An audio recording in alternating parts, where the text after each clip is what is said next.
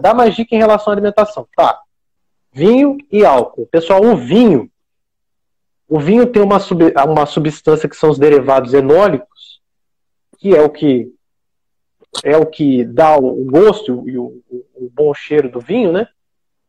Esse derivado enólico ele é capaz de ir lá no neurônio e também disparar o neurônio. E nos pacientes que têm aura, ele também dispara essa contração do vaso sanguíneo. Então, pessoal, o vinho é um dos principais fatores relacionados a desencadear crises de enxaqueca. É aquela pessoa que bebe na noite anterior no jantar, no outro dia de manhã, ela fala: Poxa, bebi uma taça de vinho, nem, nem, nem de ressaca eu tô e tô morrendo de dor de cabeça. Isso é uma causa muito frequente. Tem pacientes que não é só o vinho, é o álcool. E aí pode ser cerveja, destilado, qualquer bebida que for, vai ter dor de cabeça.